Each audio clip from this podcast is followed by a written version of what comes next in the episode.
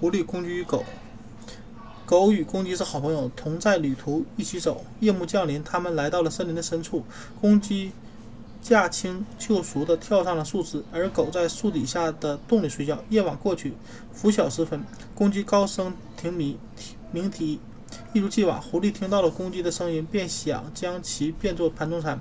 于是他跑上前去，到站到树下，公对公鸡叫道：“你这是一只出色的鸟，你的存在对人类大有裨益，何不来，何不下来，让我们合唱几句，一起高兴高兴？”公鸡回答：“先看看树底下的洞，亲爱的，问问看门的，能不能让你进来。”狐狸照办，不料狗突然跳起来，抓住了狗，抓住了狐狸，把它撕成了碎片。